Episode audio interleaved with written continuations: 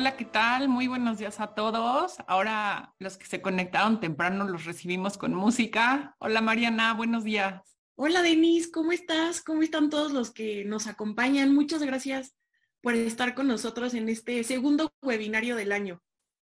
Y bueno, no, no me acuerdo si la, en la sesión pasada les platicamos de nuestro nuevo podcast, pero bueno, Mariana, tú eres la encargada. Pues ya llevamos, déjenos platicarles que ya llevamos cinco episodios. Hoy salió el quinto episodio eh, de nuestro podcast, La Voz de los Tribunales, y pues queremos preguntarles igual si nos quieren decir en los comentarios, si ustedes han, han tenido oportunidad de escucharlo, qué les ha parecido. Eh, la verdad es que eh, somos nuevas en esto, ¿no? Apenas estamos incursionando en este tema, pues, de los podcasts, de los episodios, y, y nos gustaría mucho conocer sus comentarios, que nos dieran retroalimentación y, saber qué les parece. Sí, ahorita en un momentito les vamos a, les vamos a mandar la liga de, del podcast para que se puedan conectar y lo puedan este, pues, escuchar. La, la idea de este podcast es que cada semana puedan escuchar los, em, los comentarios que hacemos Mariana y yo sobre los, eh, los criterios que se publican semana con semana, ¿no? Porque bueno, en esta edición del mes nos ayuda a platicar con más eh, detalle los criterios, pero la idea del podcast es que cada semana puedan estar al día en las publicaciones. Cada vez lo estamos tratando de hacer más mm, ágil y, y, bueno, estamos en ese proceso. Nos encantaría poder conocer si les gusta, si no les gusta, como que se puede mejorar. Entonces, eh, también aquí pueden ver el, correo, nos pueden escribir en el correo y lo publicamos en las redes de, del despacho de PDA. Entonces, este, ahí igual lo van a poder, ahí nos pueden dar sus comentarios también y los vamos a recibir. sí, pues bueno. la idea es que estén al día en todo, ¿no? ¿no? No se tengan que esperar un mes para escuchar los criterios que fueron saliendo, así que eh, ahí tienen la opción para escucharlo ya sea de camino al trabajo o cuando ustedes tengan un espacio. Buenísimo. Pues les vamos a platicar tres tesis en materia fiscal. Las dos primeras tienen que ver con este tema no solo de bueno, empresas fantasma, facturas falsas, y también qué pasa cuando Em, otro, otro concepto importante, otros dos conceptos importantes que, que se han tratado mucho en la práctica fiscal, que es la materialidad de las operaciones, y la otra es la fecha cierta de actos jurídicos. Y en este caso se trata de un contrato. Hay una, hay una tesis de, estoy casi segura que es de la primera sala, en donde se determinó que, bueno, de la ministra Yasmín, eso sí estoy segura, donde eh, se analizó en qué caso se considera que un acto tiene una fecha cierta. Y, bueno, y son como tres, tres aspectos que se analizaron en la materia civil, pero se han aplicado también en, en la parte fiscal respecto del SAT. ¿Por qué, ¿Por qué pasa esto? Porque, por ejemplo, puede ser que yo eh, recibí muchos depósitos em, en mi cuenta, ¿no? Y, no los declaré como ingreso. Entonces, ¿cuál era la práctica que, a veces sucedía, ¿no? Que, se ha presentado. Yo tengo esos depósitos, no los declaré como ingreso. El SAT me revisa mi, contabilidad y mis estados de cuenta y me dice, oye, ¿por qué te, por ejemplo, ¿por qué Mariana te depositó todo ese dinero? ¿No? Entonces, la respuesta o la defensa que hacían los particulares es, no, bueno, es que esto es un préstamo. Y el SAT decía, bueno, pues si es un préstamo, muéstrame el contrato que, este, que realmente avale ese, ese préstamo, ¿no? Entonces, al ser contratos pues que no se firman ante notario público, se presentaban un contrato que habíamos hecho en ese momento Mariana y ¿no? Para justificarle al SAT em, estos depósitos, pero por supuesto, pues que eran eh, la fecha no era realmente la, la de, íbamos a poner ahí en el, en el contrato la fecha en que se hicieron los depósitos o una fecha anterior, pero no había forma de verificar que eh, efectivamente el contrato se hubiera firmado en ese momento. De ahí un poco darles el contexto de las dificultades que se han presentado en el tema de fecha cierta. En la tesis de la primera sala, dicen, bueno, hay tres momentos en donde definitivamente hay fecha cierta, ¿no? O sea, cuando se muere uno de los contratantes, entonces ahí sí sabemos que, o sea, en ese momento vamos a tomar como fecha cierta el de, por ejemplo, de un contrato, que fuera un contrato privado, eh, si se va ante notario público y se, bueno, y se hace la protocolización, pues efectivamente es ese caso. Pero en, en el supuesto en que no, pues queda esta duda si la fecha que tiene el contrato realmente es la fecha de la firma. Y este este caso tiene algo que ver. Entre dos personas se realizó un contrato de compraventa de palabra de un bien inmueble, de una casa, ¿no? Entonces, por ejemplo, Mariana, yo te vendo mi casa, pero no vamos a formalizarlo con una escritura pública. En el segundo momento, inició un juicio civil para que se reconozca Em, esta, esta enajenación, ¿no? Esta, esta compraventa. Y se está en este proceso, se está llevando el juicio civil para reconocer la compraventa de palabra.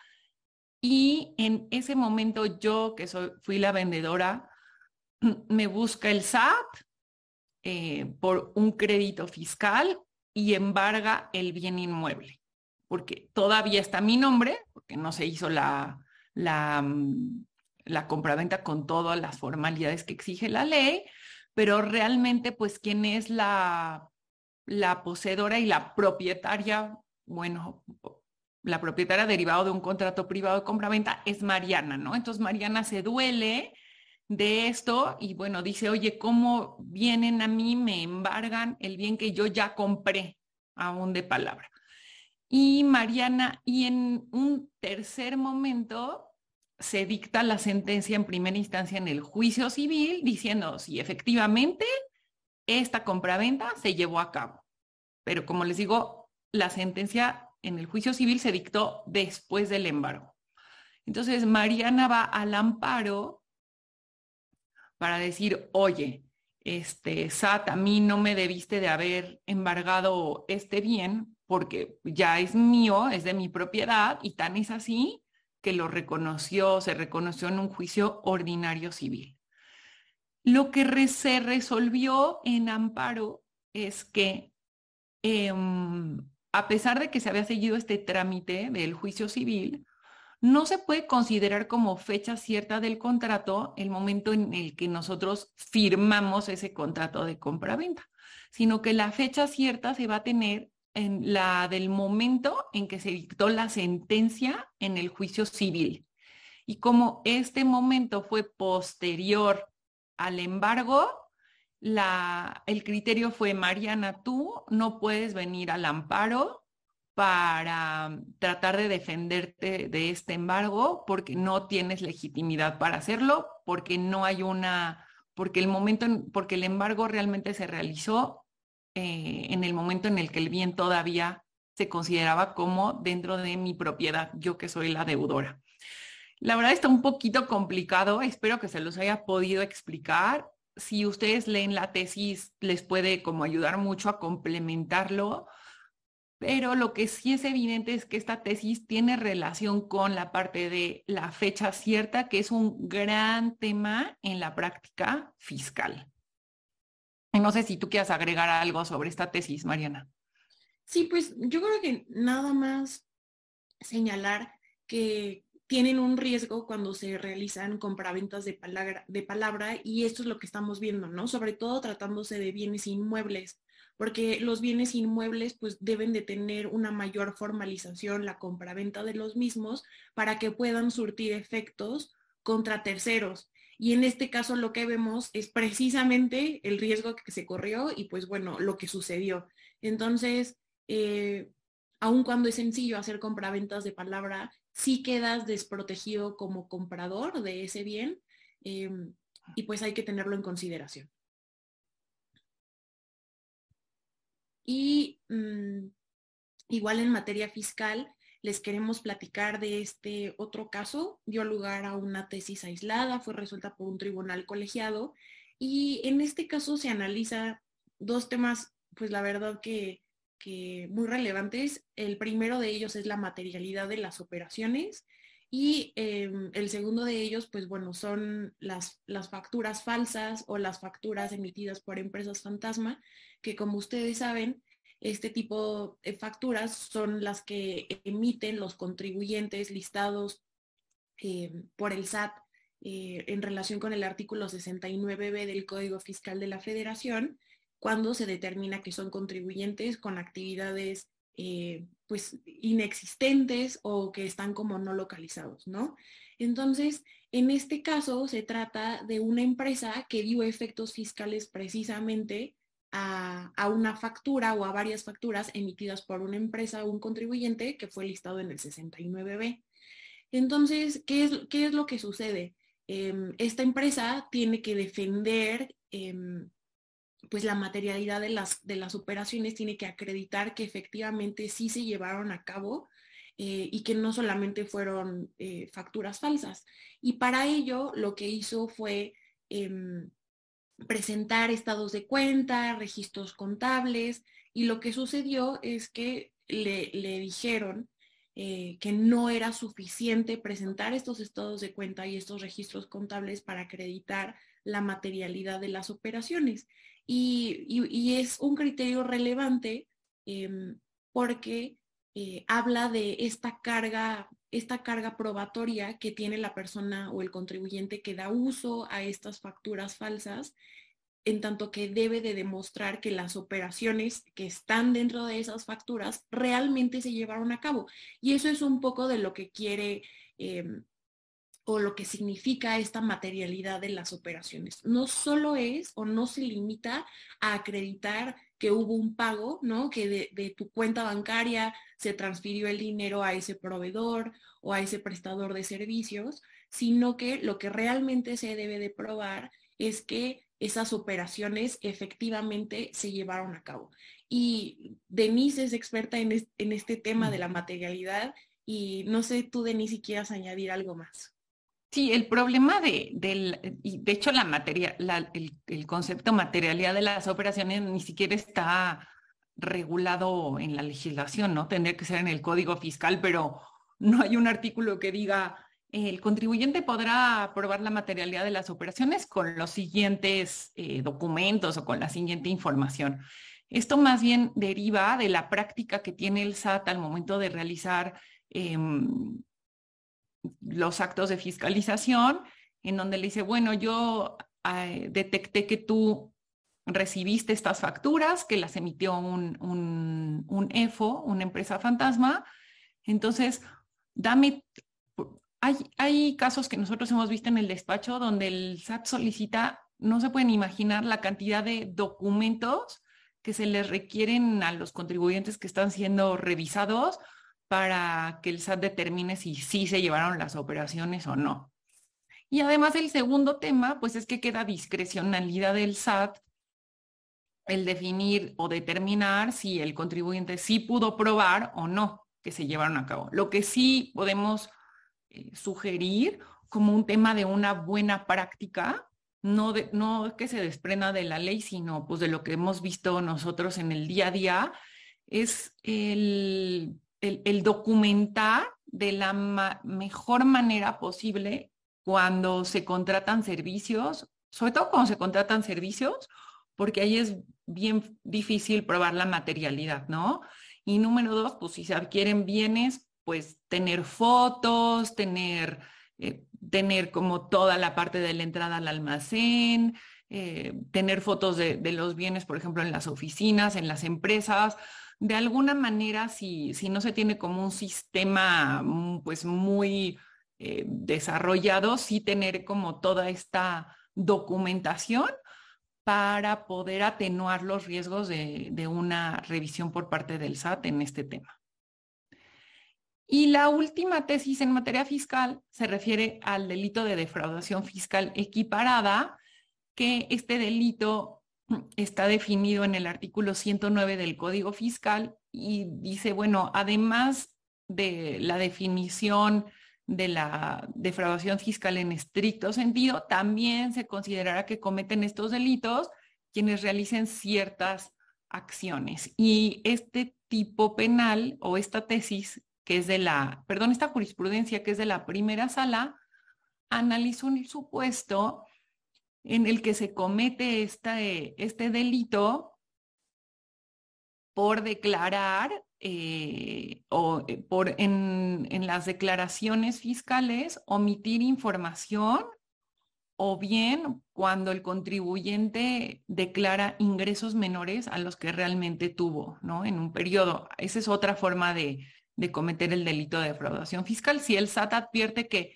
tu contribuyente hiciste tu declaración, pero no incluiste todos los ingresos que realmente tuviste, ¿no? Entonces, en este caso, el contribuyente impugnó eh, la constitucionalidad de este artículo por la forma en la que está eh, redactada en el código fiscal, diciendo que violaba el principio de exacta aplicación de la ley en materia penal. Pues en materia penal, cuando se define un tipo penal, se tienen que en, el, en la propia ley definirse todos los elementos del tipo, ¿no? Sujeto, objeto, etc. Y a lo que concluyó la primera sala es que este artículo no viola tales principios y el, planteamiento era en el sentido que el artículo 109, fracción 1, 1, perdón, o fracción primera, no especifica qué tipo de declaraciones se refiere, por ejemplo, si es la declaración anual, si son las declaraciones provisionales, si son las declaraciones informativas, etcétera. Entonces dice, bueno, como el artículo no me define a qué declaraciones se refiere o a, la temporalidad, o sea, cuáles son las que se refiere, si al anual, si a las provisionales. Por esta razón, yo considero que se viola este derecho, ¿no? O esta, este derecho de la exacta aplicación en la ley penal. Y la conclusión de la primera sala es en el sentido de decir, bueno, estos aspectos están, em, eh, se refieren a la materia fiscal, están definidos en la legislación fiscal y no tienen que estar especificados a manera de detalle en, el, en la definición del tipo penal. Por lo tanto, no hay una violación a este derecho y, bueno, este, este tipo penal es constitucional. No sé, Mariana, si quieres como tocar algo más de esta tesis o ya nos vamos a la, materia civil. No, yo creo que podemos ir avanzando porque tenemos muchos criterios interesantes que les queremos compartir. Y bueno, ahora pasamos a la materia civil, cambiando completamente de tema. Eh, y les traemos este caso muy interesante que llegó a la primera sala y se resolvió, bueno, y se emitieron jurisprudencias. Eh, y déjenme les cuento los hechos de este caso. Se trataba de una pareja del mismo sexo que llevaba 12 años junta y una, uno de los miembros de esta pareja fallece eh, al parecer padecía de una enfermedad incurable. Em, no señalan en, el criterio cuál era esta enfermedad. Em, y bueno, pues entonces se abre la herencia o la sucesión de esta persona que acaba de fallecer. Y pues su pareja solicita que, se le, que sea reconocido primero como concubino y en segundo lugar como heredero. Esto fue eh, en el Estado de México que ustedes saben que no tiene mucho tiempo en que se reconoció el matrimonio igualitario en este, en este estado y pues bueno, si se reconoce el matrimonio igualitario, pues se abre también al concubinato, ¿no? Em, y entonces, a la hora de, que esta persona eh, desea ser reconocido como concubino y como heredero, em, los padres de la persona que había fallecido, pues se niegan y dicen que, o argumentan en juicio, que no puede ser reconocido como heredero ni como concubino, más bien como concubino, en tanto que eh, pues su pareja padecía una enfermedad incurable, contagiosa, y que eso está considerado como un impedimento dentro del Código Civil del Estado de México para, ser para que pueda formarse un matrimonio y por vía de consecuencia para que se pueda reconocer un concubinato.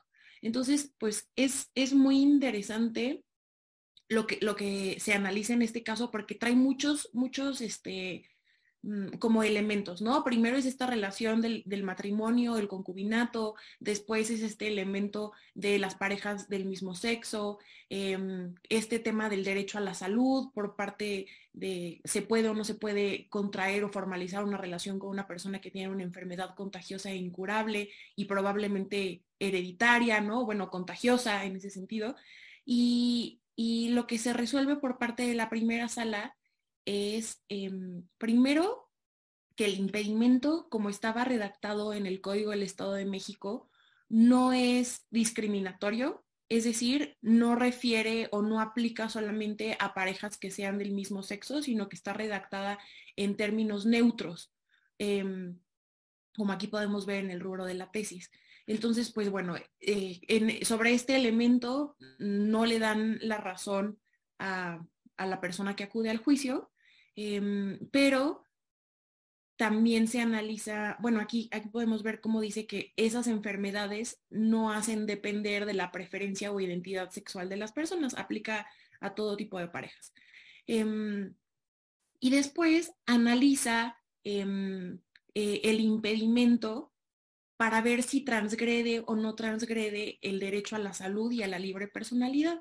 Y, y lo que analiza, aquí se hace un estándar de escrutinio estricto respecto de este impedimento, que como ustedes saben es un nivel más a detalle de la constitucionalidad de un impedimento, sobre todo por estas características de la persona que acudió, que puede ser considerada como un grupo vulnerable por sus preferencias. Y eh, se analiza en este caso Em, el impedimento y dicen que sí transgrede el derecho a la salud y a la libre, el libre desarrollo de la personalidad. Si bien pudiera parecer de primera instancia que la finalidad de este impedimento es proteger el derecho a la salud de la persona que está contrayendo matrimonio o está en concubinato con quien tiene la, la enfermedad o padece esta enfermedad crónica e incurable, en realidad es que se está afectando el derecho a la salud y a libre personalidad porque se le impide eh, pues seguir su plan de vida conforme él, lo está deseando, ¿no? Y también se afecta su derecho a la salud en tanto, pues este impedimento no le deja eh, pues gozar de bienestar, eh, incluso mental, al, al, hacer estas limitaciones a su plan de vida.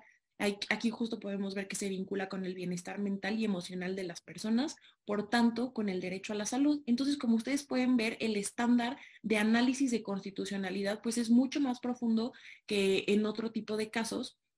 Y después se analiza también em, en, en, el Código del Estado de México, decían que este impedimento podía sortearse siempre y cuando se diera el consentimiento fuera expresado de forma escrita por, la pareja, ¿no? Como conozco este impedimento, pero aún así es mi voluntad eh, eh, eh, contraer matrimonio o es mi voluntad estar en concubinato. Entonces, lo que analiza la primera sala es que este requisito de que el consentimiento sea expresado de forma escrita es excesivo, ya que no reconoce todas las otras formas en que puede expresarse el consentimiento. Ahora, si nosotros pensamos en el matrimonio, pues tal vez sí podría ser más evidente que haya, como es una institución formal, eh, que sea dado por escrito el consentimiento, pero en el concubinato, en donde no hay eh, ninguna formalidad como lo tiene la, la, institución del matrimonio, pues es excesivo que se establezca esta única forma para dar el consentimiento. Y es muy, es muy relevante porque aquí dice que incluso este consentimiento puede ser otorgado de forma tácita, ¿no? Que eh, esta relación que tuvieron durante 12 años, pues se puede entender como un consentimiento tácito al analizar los hechos eh, de esta duración de la relación en concubinato, ¿no? Entonces, esto es otro tema eh, que analiza la primera sala y, y, pues bueno, no queríamos dejar de comentarles este tema. No sé, Denis, si tú quieras eh, igual comentar algo.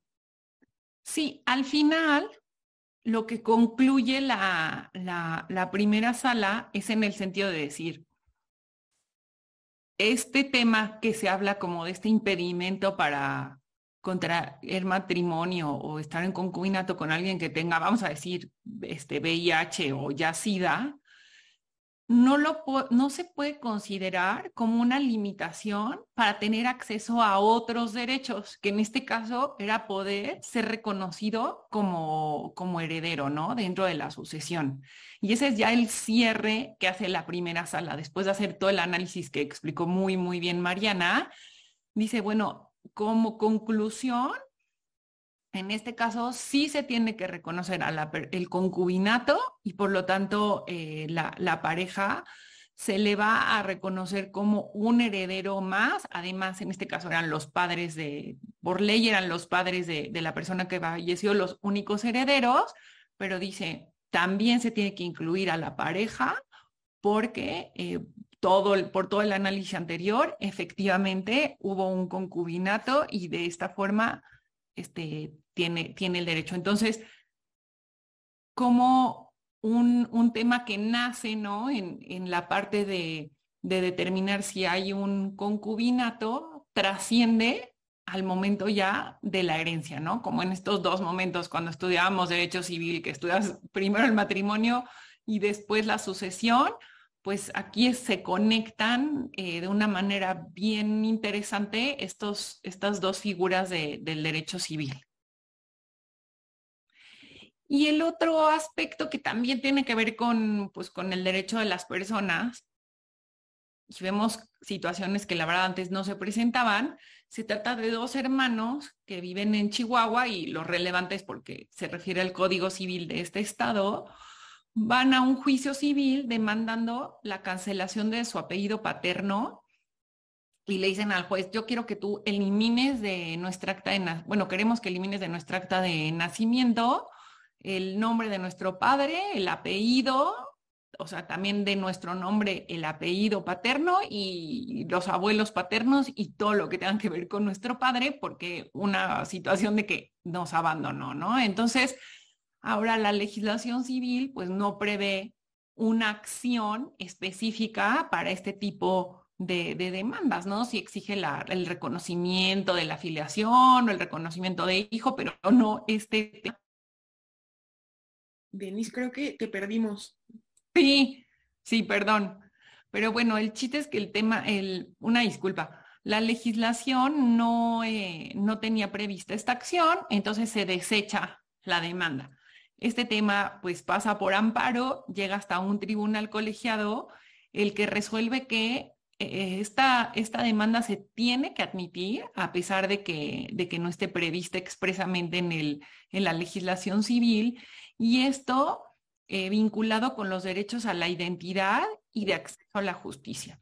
Entonces a pesar de que la figura no esté expresamente en la legislación, en aras de, asegurar la protección de estos dos derechos de las personas, tiene que darse trámite al juicio. Entonces, pues a mí estos dos temas me resultan bien em, relevantes en el sentido en que reflejan cómo nuestra sociedad está cambiando, ¿no? O sea, temas que antes, es más, cuando yo estudié derecho, o sea, ni siquiera se planteaban, ahora los vamos viendo y cómo la realidad va siempre antes de la legislación, ¿no? Pero de ahí lo interesante de analizar los, los criterios de los tribunales, porque pues los tribunales no aplican la ley de una manera mecánica, sino que es el momento en el que se contrapone la legislación escrita con la realidad y, bueno, pues la verdad los jueces, los magistrados tienen siempre este reto, ¿no? De,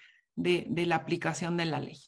Sí, yo creo que es parte de, cómo va evolucionando la sociedad y cómo a la par tiene que ir evolucionando el derecho. Y hay veces que, que los casos nuevos como que le ganan a cómo está previsto en la legislación y cuáles son los caminos que se deben de seguir. Y em, lo bueno es que con este criterio nos damos cuenta que, al menos en materia civil están abiertos a seguir abriendo vías, aun y cuando no estén expresamente previstos en la ley, con tal de garantizar este acceso a la justicia. Y ahora pasamos a la materia penal. La verdad tenemos un montón de casos muy relevantes en materia penal, así que eh, pongan atención porque está bueno el chip. Eh, en este caso, yo creo que esta tesis que les voy a platicar es la, más técnica que traemos. Eh, eh, este tema del estándar probatorio y la vinculación a proceso. Em, déjenme les platico un poco cómo estuvo. En este caso se trata de un imputado que ofreció pruebas en esta primera etapa en donde todavía no se había dictado el auto de vinculación a proceso. Em, entonces, le correspondía o como la, ley lo faculta a ofrecer este tipo de pruebas, pues las presentó, pero el juez de control no valoró las pruebas eh, al dictar el auto de vinculación a proceso, únicamente tomó en cuenta eh, el acervo probatorio rendido por el Ministerio Público, es decir, como estas pruebas de cargo para que se, se realizara la vinculación a proceso en contra del imputado. Pero el juez de control no valoró las pruebas de descarga, por ejemplo, eh, rendidas por el imputado. Em, ni siquiera hubo un mínimo pronunciamiento por parte del juez de control. Entonces, eh, el imputado eh, pues impugna, impugna esto y lo que se analiza en este tribunal colegiado de circuito es si em, el juez debe o no debe de realizar este análisis probatorio de lo que ha rendido el imputado en esta etapa que es previo a que se dicte el auto de vinculación a proceso. Y aquí, como podemos ver, se determina que, bueno, en primera instancia, la ley le concede al imputado la facultad de ofrecer estos medios de prueba eh, antes de que se resuelva sobre la vinculación a proceso. Entonces, partiendo de esa facultad que le, da la ley, se debe de eh, Em, llevar a una obligación por parte del juez de control de ponderar esta información que es rendida por parte del imputado. Em, lo que había o lo que se había argumentado es que como este sistema acusatorio, si ustedes recordarán, no, no se lleva por un mismo juez todo este proceso, sino que, por ejemplo, la labor del juez de control se limita a, desde la detención, ¿no? Y hasta el auto de vinculación a proceso. Posteriormente se pasa al tribunal de enjuiciamiento. Entonces, si bien pierde un poco la liga o el seguimiento el juez de control, sí tiene o esto no lo releva de su obligación de ponderar las pruebas ofrecidas por el imputado en este primer momento. Em, y, la verdad es que este tema es, este, es algo que sucede. Eh, sí se ha dado que em, el juez de control pues no, no, no analiza este tipo de pruebas y es, es, algo que se debe de realizar en favor de los derechos del imputado, en donde no debe de argumentarse que hay un estándar probatorio reducido por estar en esta primera etapa o en esta, sí, en esta primera etapa del procedimiento penal, em, sino que debe de ser analizado por el juez. Sí, de hecho nosotros sabemos de casos en la práctica en que el mismo Ministerio Público le dice al juez, no, pues aquí no tienes que hacer un análisis profundo de, de, las pruebas y en este caso hasta el mismo juez de control pues argumentó este tema, decir, este, en esta etapa del proceso hay un estándar probatorio reducido, pero pues, el tribunal colegiado dice definitivamente no y se tiene que analizar todos los medios de prueba.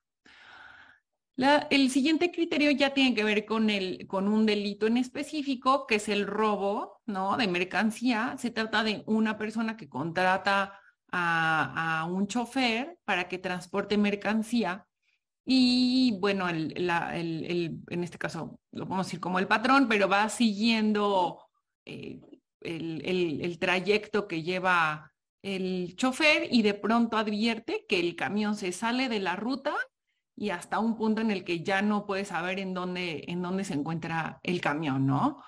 Entonces eh, se, se analiza en qué momento se configura el delito de robo del vehículo y de la mercancía. Y aquí el tribunal concluye que en el momento en el que el chofer se desvió o abandonó la ruta que ya estaba previamente establecida y que era pues parte del, del acuerdo que se tenía, ahí se va a considerar que ahí se está apoderando de los bienes, que este es el elemento del tipo penal de robo, ¿no? El apoderarse de los bienes. Entonces, en esta tesis se hace este análisis de que fue en ese momento. En este caso, pues sí se encontró después al chofer, se encontró la mercancía, pero sí se le, se le culpó de, haber cometido el delito de robo tanto del vehículo como de la mercancía que, estaba transportando. Ya me voy a seguir aquí, Mariana. Ok. Em, y bueno, este otro caso también es, es este, llamativo porque refiere a la compra de cocaína, ¿no? Ahí le pusimos un título, comprar cocaína es delito. Y les platico un poco los hechos del caso. Una persona fue detenida em, en flagrancia mientras estaba comprando cocaína y fue vinculado a proceso por narcomenudeo. Em, y la pregunta o el análisis que se hace en este caso es si hay alguna una exclusión del delito. Em, porque no le estaba vendiendo, le estaba comprando. Y es interesante porque aquí el tribunal colegiado analiza el tipo penal, analiza la ley general de salud y en la ley general de salud se prevé un excluyente del delito, que es cuando em, una persona tenga posesión de, de algún tipo de droga pero siempre y cuando sea en una de las cantidades menores a las previstas en la Ley General de Salud sea para uso, uso propio eh, o consumo personal y no se compre en, en alguna de las zonas o lugares prohibidos por la Ley General de Salud, que están considerados como agravantes del delito, que puede ser, por ejemplo, en las escuelas, em, puede ser cerca de una estación de policía, ¿no? Hay lugares en donde sí no se puede comprar o no se puede adquirir ni portar este tipo de drogas. Y aquí en, en esta tablita les quisimos por, poner eh, cuáles son las cantidades máximas de consumo personal que puedes portar dependiendo del tipo de droga que sea. Y aquí como podemos ver, para nuestro caso, referente a la cocaína, son 500 miligramos. En el caso de la tesis, refiere a que eh, esta persona había adquirido 0.5 miligramos de cocaína, ¿no? Entonces estaba, estaba dentro, punto 2, perdón. Em, entonces, pues bueno, eh, estaba dentro del de el, rango previsto y dentro de esta posibilidad de que fuera excluyente del delito por poseerlo, ¿no? Pero en este caso es muy interesante porque analizan otra, otra modalidad, ¿no? Que es la compra, que es un precio previo y necesario para poder estar en posesión de esta, de esta droga. Y lo que se analiza en este caso es, bueno, a ver, sabemos que la posesión eh, cuando cumple estos requisitos que les acabo de platicar, bueno, se, hace el excluyente del delito. Pero, ¿qué pasa con la compra? Y lo que se determina es que también debe de aplicarse esta, este excluyente de delito en tanto que refiere a, a, que se trata de un consumidor o a un fármaco dependiente, que es la misma razón de por qué se excluye del delito a las personas que están en posesión de estos de estos fármacos, ¿no? En realidad, si, si los están consumiendo, si son para consumo personal, pues bueno, tiene un, grado de adicción que pudiera haber de por medio y esta es la razón de por qué es un excluyente. Y aquí podemos ver que el narcótico debe de estar destinado para el estricto e inmediato consumo personal, tiene que estar limitado a estas cantidades que estamos viendo en la pantalla y eh, y, pues bueno, puede ser en cualquiera de sus preparaciones. Entonces, eh, esto, esto fue lo que se resolvió y, la verdad es relevante porque eh, es un excluyente del delito que no está previsto tal cual con este verbo rector de comprar en la Ley General de Salud y que con este, este criterio podemos aplicarlo en juicio. Y ahora sí que aquí se aplica como la, el, el tema de pues si se trata de drogas, no puedes comprar para ti y para tus amigos, ¿no? Porque entonces ahí sí ya metiste en problemas. Eh, la propia legislación en materia de salud define qué se entiende por consumo personal, que por eso Mariana quiso poner la tesis que se me hizo muy, muy atinado, este, porque realmente el tipo penal es contundente al decir que el adquirir, el comprar, este, drogas o narcóticos, pues es, un delito, ¿no? Entonces ahí entra en conflicto lo que, lo que está como el tipo penal y la parte de la legislación en materia de salud que reconoce la, pues la libre determinación de las personas y todos estos temas que, que los hemos platicado con ustedes, decir, bueno, pues no está prohibido el, el, consumo, ¿no? Cuando es consumo personal. Entonces, nos gustó muchísimo esta tesis en el sentido de, de que hace este análisis, eh, pues ya muy práctico y, muy real. Sí, lo, lo otro nada más que me gustaría eh, señalar es que es una tesis aislada, ¿no? Entonces, no estamos hablando de una jurisprudencia, es de un tribunal colegiado, no es de la corte. Eh, entonces, pues hay que tener cuidado. También, sobre todo, porque si ustedes recuerdan, y como comentó Denise en, el, en la defraudación fiscal, en materia penal rige el principio de exacta aplicación de la ley, ¿no? Entonces, aquí lo que estamos viendo es que nos estamos desviando o hay una mayor interpretación de lo que se establece en los tipos penales, que no es la exacta aplicación de la ley. Entonces, sí hay que tener cuidado porque puede haber, eh, puede ser que este caso vuelva a, interpretarse por parte de, un, de la Suprema Corte, ¿no? Y entonces habrá que estar al pendiente de qué es lo que se resuelve, sobre todo a la luz de este principio de exacta aplicación de la ley. Y el otro caso que, que, vemos es el de una estafa piramidal, estos esquemas, ¿no? De yo te pido dinero, bueno, te digo, invierte conmigo y te voy a dar un interés que siempre está más arriba que, el de los bancos o de cualquier institución, ¿no? De ahorro.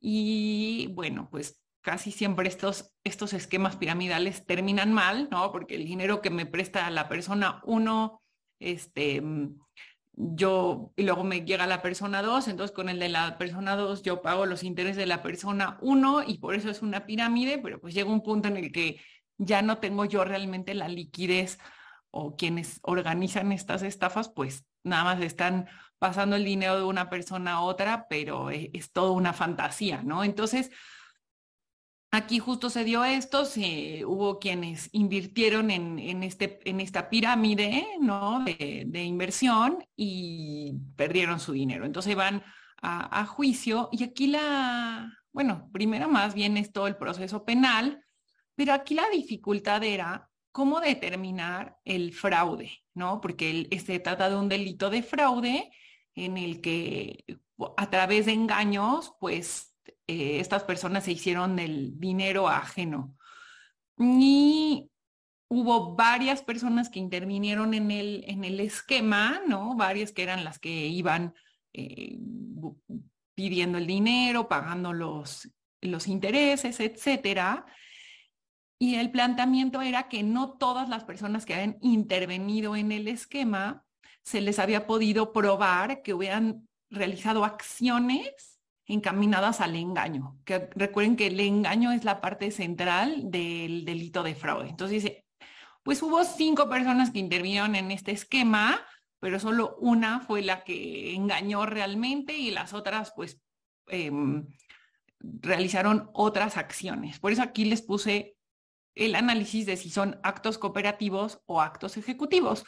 Porque dice, bueno, hay unos de, estos, de estas personas que sí realizaron acciones tendientes al, al engaño y otras no.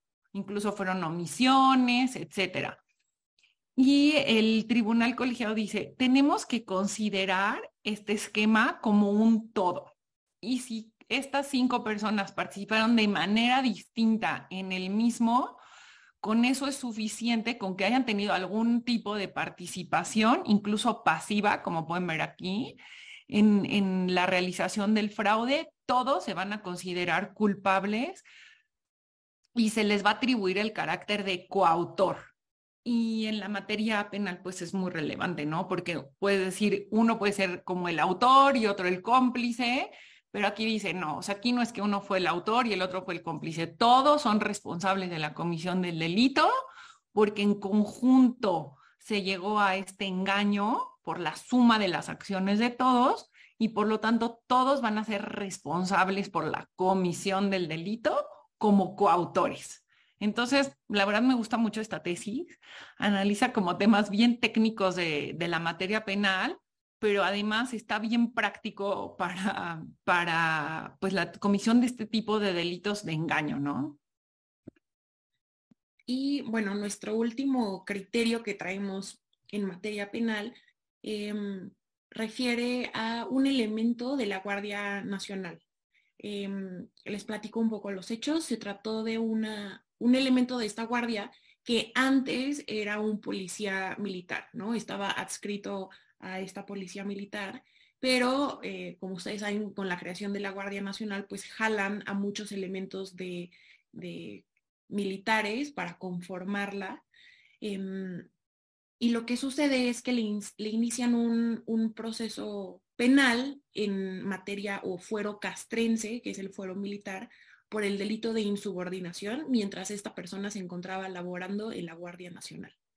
Eh, y lo que se analiza aquí es, eh, también se vuelve a analizar un poco la naturaleza de la Guardia Nacional y la naturaleza de la labor eh, que realizan los elementos de la Guardia Nacional. Em, como ustedes sabrán, pues para los militares tienen su propio código de justicia militar y ahí es donde se prevé este delito de insubordinación por el que fue como, digamos, por el que le estaban siguiendo este proceso penal al elemento de la Guardia Nacional, que es eh, este delito de insubordinación, pues es no, no hacerle caso o no cumplir con lo que te está solicitando tu, tu superior, ¿no? Que solamente tiene como eh, mayor contexto o, una finalidad precisa en, en, materia castrense, en materia militar, pero pues bueno, en materia civil podríamos pensar que no hay eh, eh, unas consecuencias penales por este tipo de situaciones, tal vez administrativas, pero no penales. Y lo que se, lo que se determina en este, en este caso es si, em, si el elemento de la Guardia Nacional tiene o no el carácter de militar en activo para que pueda ser sujeto a este delito militar. Y lo que se establece es que eh, aun y cuando conserva, por así decirlo, em, su estatus de militar, este estatus no está inactivo. Y como no está o no tiene la calidad de militar en activo, que es uno de los requisitos para que pueda aplicar el delito de insubordinación, eh, por vía de consecuencia, no puede aplicársele este fuero militar para la guardia, para los elementos de la Guardia Nacional, sino que eh, está regulado por la naturaleza civil de la Guardia Nacional y por tanto los elementos o los militares que estén laborando en la Guardia Nacional están sujetos a los juzgados del fuero civil por la naturaleza civil de la institución. Entonces, es, es relevante aquí el análisis que se hace respecto de la naturaleza de estos miembros de la Guardia Nacional, eh, porque aun y cuando provengan de una institución militar, pues el que estén laborando en la Guardia Nacional les quita esta naturaleza militar, al menos la ponen en pausa y se convierten en civiles. Entonces es relevante, más ahora que estamos viendo, pues, eh, que cada vez se le, se, le, se le, dan más atribuciones o opera en más lugares la Guardia Nacional, es, es también una salvaguarda para, este, tanto para los elementos de la Guardia Militar como para nosotros como ciudadanos. Y ahora sí ya nos vamos al, tema laboral. Y aquí la segunda sala de la Corte emite una jurisprudencia respecto al testimonio que se rinde, una prueba que se rinde en el juicio laboral, y el patrón ofrece como una prueba el testimonio del supervisor. Y se dice, oye, ¿cuál es el valor probatorio que tiene este testimonio, ¿no? Y concluye la segunda sala, bueno, y justamente fue una contradicción de criterios entre los tribunales colegiados, de cuál era el valor probatorio que se le iba a dar a esta prueba. Perdón, y la segunda sala dice que esta prueba pues no va a poder generar un valor probatorio en beneficio del patrón. Perdónenme, por considerar pues que hay un vínculo y una relación entre el supervisor, como pues el gerente, el director, respecto del patrón, y pues por las funciones que, lleva a cabo no, no tiene una, no se encuentra en una posición de independencia o de imparcialidad por el testimonio en el que da y se, presume pues que va a, a favorecer al patrón en contra del trabajador. Entonces, se concluye que no se le va a dar el valor probatorio si lo que dice el supervisor es totalmente en beneficio del patrón. Sí, aquí se dice, ¿no? Que no puede ser considerado como un testigo imparcial de hechos que afecten en forma directa a la empresa, porque bueno, pues, y ustedes saben que en materia del Código de Comercio se, se analiza muy bien como que toda esta parte de los supervisores y los directivos como estos cargos de, de confianza y, que tienen que salvaguardar los intereses de la empresa. Va en esta misma línea. Y el siguiente criterio que tenemos es eh, eh, referente a, a, a, la incapacidad permanente, ¿no? Y en este caso se trata de un trabajador que demandó al IMSS que se le reconociera que, pues bueno, había sufrido una incapacidad permanente causada por su trabajo, ¿no? Es decir, eh, la incapacidad deviene de sus actividades que realizaba al laborar en el IMSS. Eh, eh, bueno, al, laborar no sabemos dónde. Este, y, y, lo que sucede es que aun y cuando planteó eh, la demanda de esta forma, eh, no ofreció las pruebas que debía de, de, ofrecer para poder acreditar efectivamente el nexo causal entre la incapacidad que tenía y eh, su trabajo. Entonces, aquí eh, es relevante este criterio porque primero nos dice cuáles son las pruebas que se deben de ofrecer y que no ofreció este, el trabajador para probar este, nexo causal, ¿no? Y como ustedes lo pueden ver aquí, eh, era la prueba pericial de medio ambiente laboral, seguridad e higiene en el trabajo, ergonomía, entre otras necesarias, ¿no? Eh, entonces, bueno, esas son las pruebas. Ahora va eh, lo que se resolvió en este caso. Dice, bueno, ok, eh, estamos de acuerdo en que eh, el trabajador no demostró el nexo causal entre la enfermedad y su trabajo, pero aquí puede haber una actividad en favor del trabajador o una protección en favor del trabajador por parte de la Junta, ¿no? Entonces, a la hora que la Junta conozca este tipo de casos, eh, cuando se den estos dos elementos, es decir, el primero, que se advierta indicios que, eh, de que lo que está señalando el trabajador, de lo, de lo que los hechos que está platicando en la demanda son verdaderos, ese es el primer elemento. Y el segundo elemento es que no haya transcurrido demasiado tiempo, es decir, solo un periodo razonable de tiempo entre la demanda y los hechos que, que se están narrando en, ella, eh, que permitan al juzgador eh, poder conocer la verdad de lo que sucedió en, en, el trabajo. Entonces, cuando se cumplen estos dos elementos, eh, la Junta va a poder o, tiene la facultad la obligación más bien de allegarse de eh, las pruebas que puedan acreditar o que le permitan llegar a esta verdad de lo que sucedió y de los hechos que narra el trabajador. Y esto yo creo que también es en favor del trabajador, ¿no? Permite una mayor protección siempre y cuando se cumplan estos dos requisitos que, que les comentaba. Y la verdad, estas dos tesis son del mismo tribunal colegiado en materia laboral en la Ciudad de México y en los dos casos el ponente es el magistrado Fernando Silva, que él eh, es hijo de, de, quien fue ministro de ministro este, en, la Suprema Corte. Nosotros somos sus super fans, ¿no? Porque todos sus criterios, sí, todos sus criterios son en aras de, una protección real al trabajador, si bien la ley pues protege a los trabajadores, pero estos temas que son bien prácticos, él aterriza como muy, muy bien la protección real del trabajador ya en el, en el tema procesal. Y, por eso nos encanta comentarlos y, y decírselos. Y aquí, como dice Mariana, o sea, el colegiado dice, el juez está obligado a llegarse, bueno, la Junta está obligado a llegarse de oficio de las pruebas que se requieren.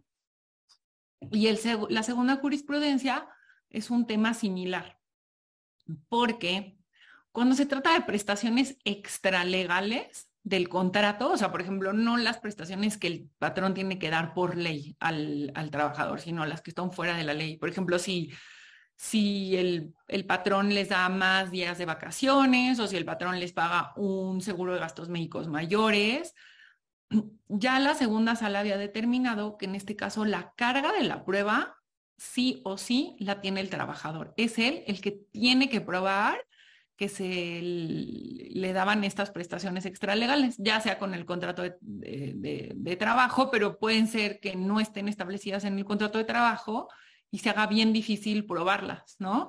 Entonces aquí el análisis que hace este, el magistrado Silva y, todo y el colegiado del que él forma parte, dice, bueno, sí, por regla general, la carga de la prueba para las prestaciones extralegales es del trabajador, pero si la Junta advierte que el trabajador no tiene como los elementos para poder probarlo, eh, la Junta puede solicitar de oficio que sean otras personas quienes aporten estas pruebas y que puede ser, puede ser el mismo patrón, el sindicato, si es que hay un sindicato en, en la empresa, o bien algún tercero. Entonces dice, aquí, pues em, es, un, es la excepción que confirma la regla general, ¿no? Entonces sí hay casos y sí hace esta anotación de que tendrán que analizarse el caso de manera especial y pues hasta cierto punto justificar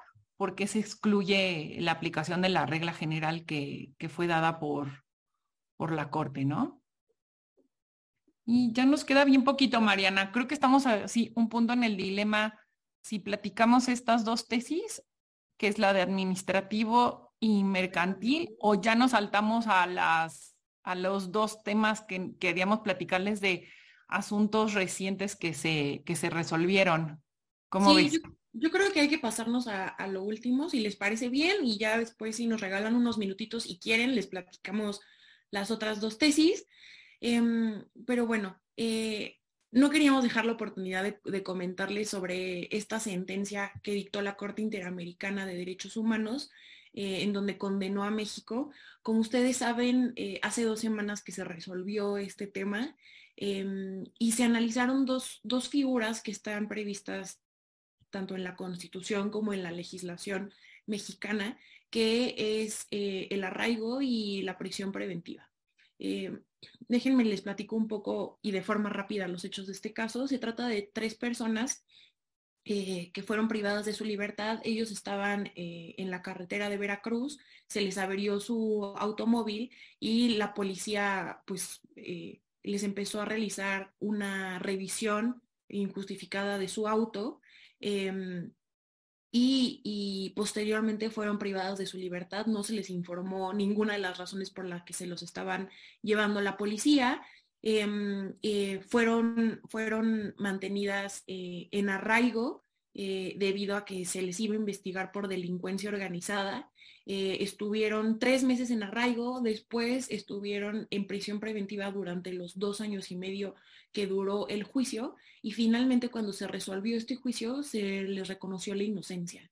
Entonces, eh, como pueden ver, hubo eh, un atropello de eh, pues esta libertad de las personas em, y hubo un uso excesivo de la figura del arraigo y de la prisión preventiva, porque pues en este caso, digamos que no había ningún tipo de elemento que pudiera conllevar a pensar que ellos estaban vinculados con la delincuencia organizada eh, son personas que tienen em, raíces indígenas. Em, entonces podemos pensar que aquí habían varios motivos de vulnerabilidad hacia estas personas, en donde hubo pues un abuso de la autoridad y también un abuso de estas figuras. Eh, eh, en este caso, la Corte Interamericana hace un análisis de los hechos. Es interesante porque el Estado mexicano em, no puso en duda muchos de los hechos que fueron planteados eh, por los quejosos, es decir, eh, desde el inicio dijo, bueno, sí, reconozco que son verdaderos. Em, entonces, en lo que se centró la Corte Interamericana fue en analizar la convencionalidad, es decir, eh, subir la figura del arraigo y la, y la figura de la prisión preventiva em, contrastarla con la Convención Americana de Derechos Humanos y ver si pasaba este, e, este estándar, ¿no? El estándar previsto por la convención.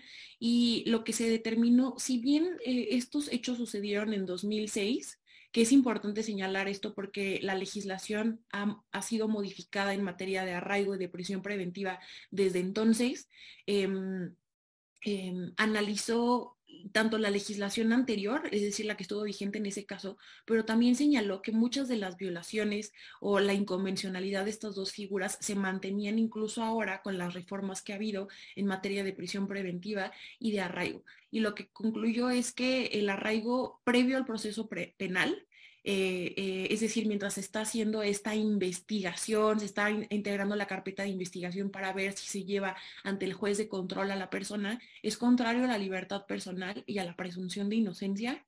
Y eh, también se analizó la prisión preventiva y dijo que se condenó al Estado mexicano a hacer adecuaciones en su legislación local, en tanto que la prisión preventiva debe de aplicarse analizando las circunstancias del caso y pues en eh, si, ustedes recuerdan los hechos de este caso pues como se les se trataba del delito de delincuencia organizada es considerado un delito grave y por vía de consecuencia aplica la prisión preventiva oficiosa, ¿no? Ahora tenemos también la figura de la prisión preventiva justificada, que sí va más en el sentido de analizar eh, las circunstancias de cada caso y de determinar em, si se aplica o no. Perdón, y, y, esto nada más es como más golpes al tema de la prisión preventiva en México, ¿no? Como resultado de esta condena, porque no es como si quiere o no quiere, o sea, la Corte Interamericana realmente los asuntos tardan mucho, ¿no? Desde que se presentan, primero se tienen que presentar ante la Comisión Interamericana y ahí se determina si, las, si, si realmente se llevan a la Corte o no el hecho que este tema haya llegado a la Corte Interamericana es porque los ojos de, la justicia en, el, em, e, en la organización pues, de, Estados americanos, perdónenme, que es, bueno, los países que integran a, a, la Corte Interamericana están puestos en nuestro país por lo que hace a la aplicación de la legislación penal, ¿no? Y vemos por parte de este gobierno como esta tendencia de, aplicar más a rajatabla la prisión preventiva oficiosa, el tema de los delitos justificándolos en, en, decir que son atentados contra la seguridad nacional, ¿no? O sea, como que vemos que se contraponen estas dos tendencias, ¿no? Una parte del gobierno federal y por otro lado la Corte de nuestro país, ¿no? Que también declaró la, la inconstitucionalidad de la figura de la prisión preventiva oficiosa para delitos fiscales. Y luego viene como este segundo gran golpe de la Corte Interamericana a decir, no, México, o sea, tienes que revisar tu legislación y adecuarla. Entonces, esto no acaba aquí. Esto obliga necesariamente a México, por ser parte eh, de, de, los tratados internacionales en materia de derechos humanos, ¿no?